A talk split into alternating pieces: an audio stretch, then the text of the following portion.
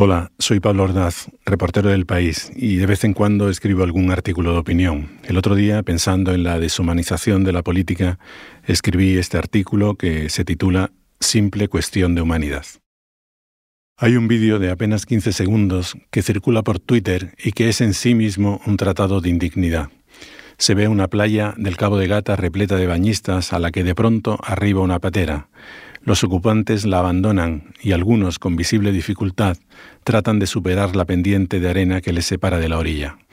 Se ve que son inmigrantes por el color de la piel y porque no transportan fardos, sino pequeñas bolsas o mochilas donde suelen llevar la documentación, un teléfono móvil, algo de ropa, tal vez algún alimento.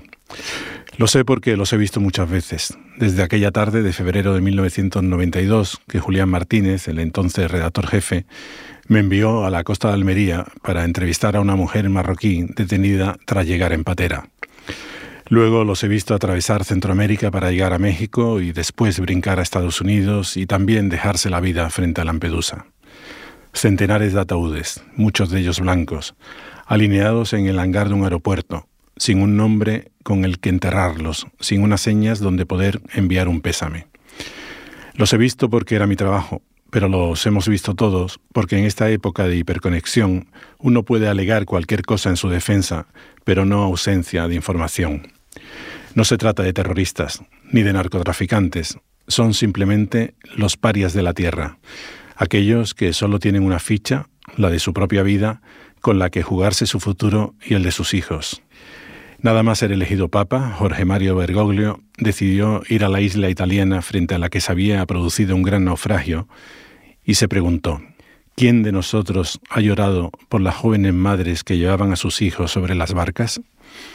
Era una pregunta retórica, y aunque no lo hubiera sido, la respuesta también habría sido el silencio, o algo peor. Lo que en ese vídeo de 15 segundos, colgado en Twitter, repite una mujer en tono airado, mientras presencia la llegada de los inmigrantes, su huida a través de las dunas. ¿Y ahora qué pasa con las barcas? No se trata de política, ni de religión. Ni siquiera el Papa pidió rezar, tan solo sentir el dolor de aquellas madres que se hundieron abrazadas a sus hijos. Ni tampoco es un falso buenismo. Es simple cuestión de humanidad.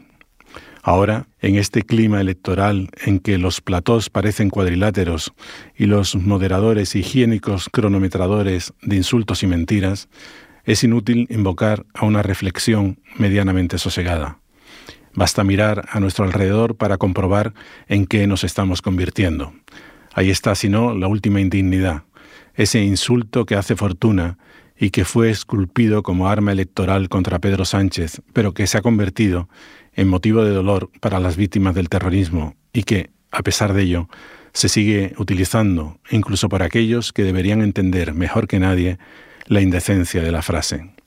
Consuelo Ordóñez, hermana del concejal del PP de San Sebastián asesinado en 1995 por Francisco Javier García Gastelu, Chapote, ha pedido, junto a varias asociaciones de víctimas de ETA, que se deje de utilizar el exabrupto, pero no hay caso.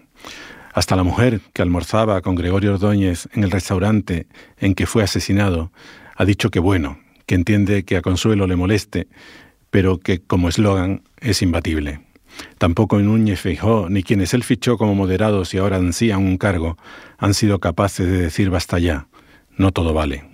En Lampedusa, un carpintero fabrica pequeñas cruces y juguetes muy rústicos con los restos de las barcas azules que naufragaron frente a la orilla. Aquí se estampan camisetas con el nombre de un terrorista para insultar a un rival político.